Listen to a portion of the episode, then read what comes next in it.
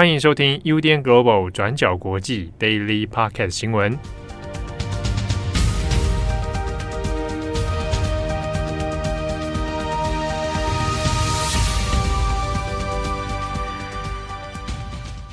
Hello，大家好，欢迎收听 UDN Global 转角国际 Daily Podcast 新闻。我是编辑惠仪，我是编辑木仪。今天是二零二三年二月二号，星期四。祝大家新年快乐！我们现在已经要拜到第几？我看一下哦，昨天七号是说大年初十一，所以今天是大年初十二，一路就是拜年拜到底嘛。对，保持着欢愉的心情，想说一直跟大家狂拜年。好，那在今天呢，我们有三则的国际新闻要跟大家分享。好，我们第一则来看看俄乌战争。那今天的 Daily 主要会聚焦在俄罗斯可能会展开的最新一波攻势，还有最近有关于这个坦克支援的讨论哦。俄罗斯军队最近加强了对乌克兰东部的攻击哦，尤其是从布格列达尔到顿内茨克，目前都在激战当中。那乌克兰的国防部长涅兹尼科夫，还有乌克兰国家安全与国防事务委员会的秘书长丹尼洛夫，他们都警告说，俄罗斯正在准备在战争满一周年的时候展开新一波的重大攻势，最快可能在二月二十四号就会发动了。那俄罗斯总统泽伦斯基在一月二十七号的时候就说，目前前线的情势是处于极端吃紧的状态。那目前，俄罗斯也已经动员了大概五十万名的士兵入侵乌克兰，远远高过于去年九月发布局部动员令的时候说的三十万人。那面对这样子的预估，叶兹尼科夫就表示说，他相信二零二三年会是胜利的一年。那他也强调说，乌克兰军队不能失去这几个月以来取得的主动攻势。那他们也会在俄军试出下一波攻势之前，努力的稳定前线，来准备进行反攻。那有关俄乌冲突可能在今年春天的时候扩大的这件事情，专家学者也认为是很有可能发生的。像是美国的智库战争研究所智库 ISW 也指出说，不排除俄罗斯会在乌东地区发起大规模的攻势。还有北约秘书长史滕伯格也在这个星期做出相关的警告。史滕伯格最近在访问南韩的时候，他也被问到，俄乌战争是不是有可能在今年达成停火协议呢？史滕伯格的回答是说，没有人知道战争什么时候可以结束。而且这场战争是俄罗斯总统普丁他一手造成的问题，只要他想结束，那今天这一切都可以结束。但是史滕伯格就说，问题是普丁他并没有要和平解决冲突的意思，而且他目前正在积极从伊朗、北韩等等这些专制的国家哦，来取得更多的新式武器还有弹药，那同时也在集结更多的军队做准备，要做大规模的进攻。所以史滕伯格就说，只要这种状况持续下去，大家就要做好长期的准备。他也呼吁，如果真的希望乌克兰作为一个主权独立国家，它可以取得胜利，那他们就需要大家的支持哦，才能让和平协议真正的发生。那我们接下来来补充军援的部分，在西方国家承诺提供包括爱国者飞弹防御系统等等在内更多的精良武器给乌克兰之后。截至一月二十八号为止，西方各国已经同意要提供乌克兰三百二十一辆的主战车，来提升乌克兰陆军的作战力量。那这三百二十一辆的主战车，其中就包含美国提供的三十一辆 M1 艾布兰主力战车，是美国陆军的主战坦克，还有德国会提供十四辆豹二型坦克。那其他提供战车的国家包含波兰、英国、西班牙、加拿大等等。那型号也包含，例如说德制的豹二型坦克，那英国产的挑战者二式坦克，还有波兰制的 PT 九十一主战坦克等等。那在战斗机方面呢，德国其实已经表态说，为了要避免提高战争升级的风险，所以德国不会提供战斗机给这个乌克兰。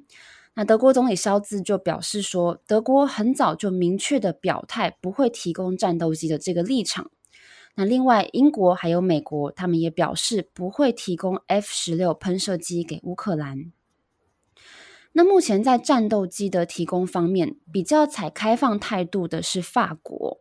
但是法国总统马克宏有强调说，如果要提供喷射机，那需要有一些严格的附加条件。那另外，自从荷兰表态愿意提供爱国者飞弹防御系统之后，最近荷兰他们也在讨论要不要提供乌克兰 F 十六战机哦。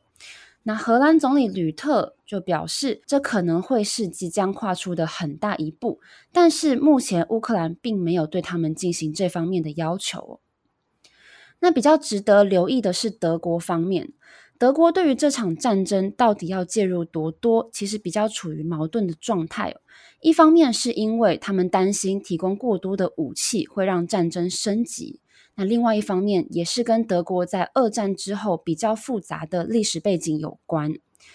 那肖兹就强调说，德国为乌克兰提供资金、提供人道救援、提供军火援助，但这并不会改变德国不是参战方的这个事实哦。那肖兹也说，德国会尽一切的努力来避免战争升级成俄罗斯跟北约国家的战争。好的，那以上就是有关俄乌的最新消息。那今天的第二则，我们来更新缅甸的新闻。那昨天二月一号是缅甸政变两周年。那七号在 Daily 上面有稍微跟大家更新了缅甸的状况，像是抗争活动已经是从大城市转移到边境地区，示威者是还在跟军方持续抗争，军方的空袭也不断在发生。那这边我们引用一下联合国的数据，那就发现政变两年以来，缅甸已经有一百二十万人流离失所，那已经有七万多人逃离缅甸了。那除此之外，民主领袖翁山苏姬在去年的十二月三十号被控十九项罪名成立，累积三十三年刑期，那目前仍被软禁在首都奈比多的一个地方。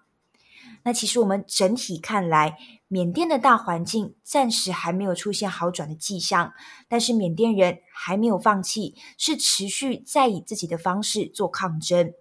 那像是在昨天二月一号早上十点到下午三点，缅甸人就发起了静默抗议。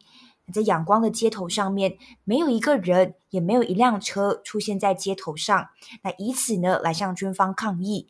在泰国还有菲律宾，也是有成百上千的缅甸人集会，那希望呢可以要求终结军政府的统治。不过与此同时，由军方扶持的代理总统也在二月一号在国家电视台宣布，要再度延长缅甸的紧急状态六个月。那这也会影响到今年的选举日程哦。那按照缅甸的宪法，国家紧急状态是只能批准两次。那换句话说，军政府这一次已经是第三次延长紧急状态，但是军方给出的理由是，他们认为现在的情况不同寻常，那国家的局势也都还不正常，所以有必要再延长紧急状态，那有更多的时间来为选举做准备。那原本其实预计也有风声传出来说，缅甸的选举很有可能会是在今年八月举行，但是现在随着紧急状态再度延长六个月，所以选举很有可能是会推迟到明年的二月举行。那其实，在政变的两年，我们有跨国专访了两位缅甸记者，那一位是人还在缅甸仰光报道的记者 Paul。那有关他的专访已经在昨天的重磅广播上线。那另外一位记者耶문他人则是已经逃到了泰国清迈。那他的专访会在本周五上线。那其实透过和这两位记者的访谈，我们也问了他们关于缅甸人民的近况。那这边呢也一起整理给大家。那像是 Paul 就提到，在大城市里面，其实人们的生活是已经慢慢回归正常了。那也回到自己的工作岗位上面。但是颇有说，这不能怪人民，因为人民还是需要吃饭，需要过生活，他们没有办法再像之前那样，呃，把革命当成自己的首要任务哦。那虽然如此，Paul 也认为他还是不会说一切生活是已经恢复正常了，那因为他认为这一点都不正常。那如果真的要恢复所谓的正常生活，那么一开始军方就不应该发生政变。那现在因为 Paul 人也在仰光的大城市，他就说有时候还是会听到爆炸声，但这在某种程度上，爆炸声已经是变成日常生活中的一部分了。因为两年前你可能听到爆炸声，你还是会吓一跳，想说发生什么事情。但是现在，如果你听到爆炸声，就会有点像是说，哦，有东西爆炸了。那这是大城市的状况。那但是呢，在边境地区，状况就不是这样了。那很多的示威者是已经加入了民地武装组织，或者是加入人民防卫部队来接受训练，跟军方作战。他们的生活就跟大城市的状况是截然不同的。那其实说到这边，我也问了 Paul 一个问题。那我就说，政变两年后，其实有些人会认为缅甸已经被世界淡忘了。那尤其俄罗斯入侵乌克兰之后，关注度也是随着变得越来越低。那我问 Paul 他怎么看待这样子的一个现象？那 Paul 就回答说：“他说其实呃圈子里的人，例如新闻媒体，其实还是非常关注缅甸的，也知道缅甸现在的状况。当然，他认为对于一般民众来说，除非是非常重大的事件，像是呃翁山苏姬被判刑，那否则缅甸就不会在他们的视线范围之内，他们也不会知道缅甸发生了什么事情。”他认为乌克兰战争可能也是变成这样子的一个情况，可能也不在一般人的视线范围里面了。因为呢，很现实的事情是，重大的新闻事件总是在世界各地发生。但是 p 有提到一个关键。他说：“要责怪一般人、一般读者，其实并不公平。要责怪的应该是社群媒体，像是 Twitter 这类的社群媒体，它怎么去影响人们的注意力？他就认为是这一些新闻媒体让新闻的循环变得越来越快，让人们的注意力变得越来越短暂。所以回到这个问题，世界是不是已经忘记缅甸了？Paul 认为，在一定程度上是这样的。”他说：“与乌克兰战争所引起的关注度相比起来，缅甸被遗忘是非常不幸的一件事。但是尽管如此，Paul 还是保持着乐观的态度哦。他就说，缅甸人可能也已经达成共识了，这会是一场长期的抗争。”那有关于 Paul 的完整专访，可以到我们转角国际的官网上面参考。那 Podcast 也已经在昨天上线，本周五也请期待耶姆的专访。那在这边，我最后也要补充一下一则路透社的独家新闻，也就是印尼总统佐科威有可能会派遣高级将领前往缅甸跟军方会谈。那佐科威就指出，印尼过去呢，其实也有被军方强人呃苏哈托统治过，所以或许印尼是可以跟缅甸分享印尼过去是如何开启自己的民主进程的。那佐科威就说自己并不排除亲自到缅甸一趟的可能性，但是他认为，如果派遣拥有相同军事背景的高级将领去到缅甸，那会谈的进行可能会相对容易一些。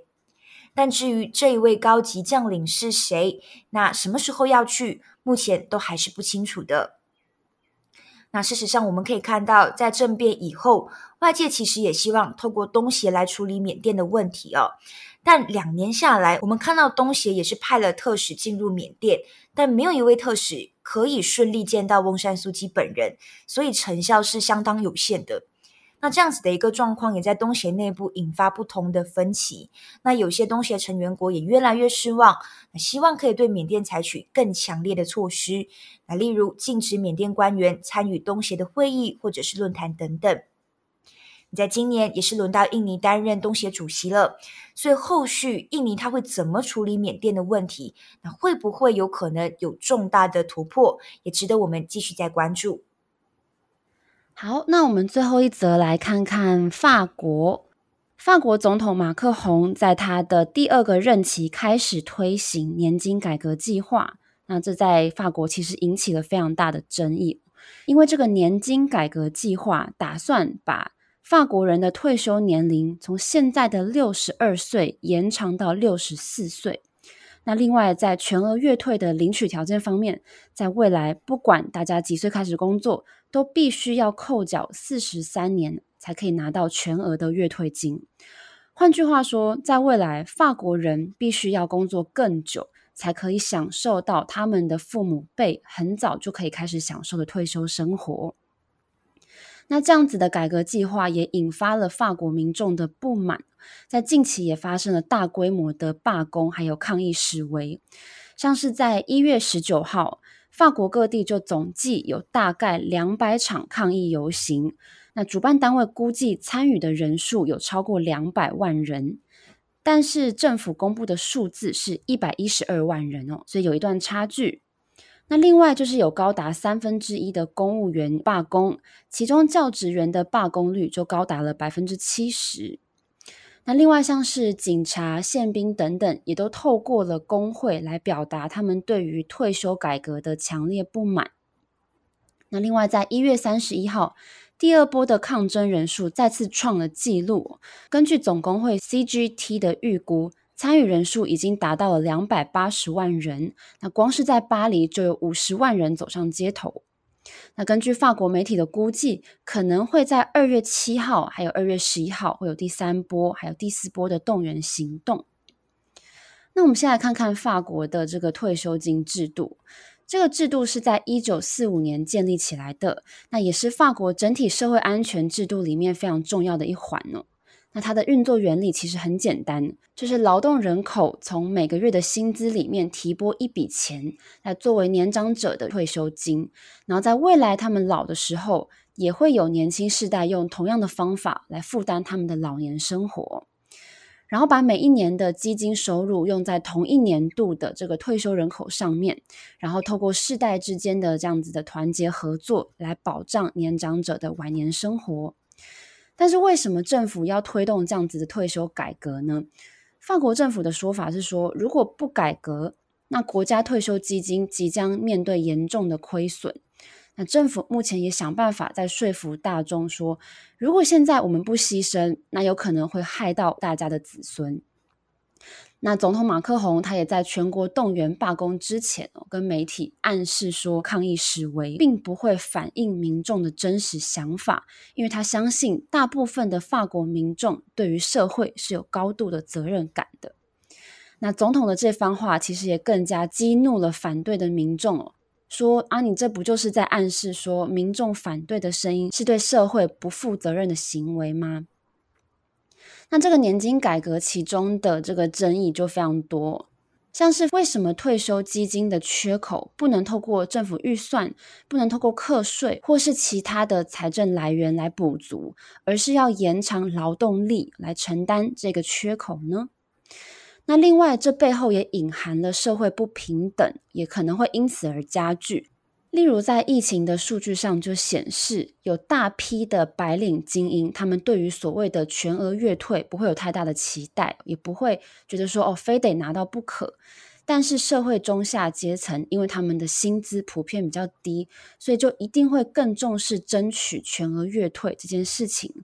所以他们一定要工作到法定的退休年龄哦，至少要做满四十三个年度。那对这些人来说，这延后两年的工作期间，其实并不会像是年轻力壮的两年一样，因为到时候他们到六十四岁，他们的身体可能比一般人多出了更多的病痛，那也会对他们的晚年造成很大的影响。那目前退休改革法案引起的争议哦，在全国已经引起了非常大的回响。那至于政府要怎么去应对，还有法国人能不能根据他们过去丰富的动员经验来扭转现在的局势呢？大家也都还在观望。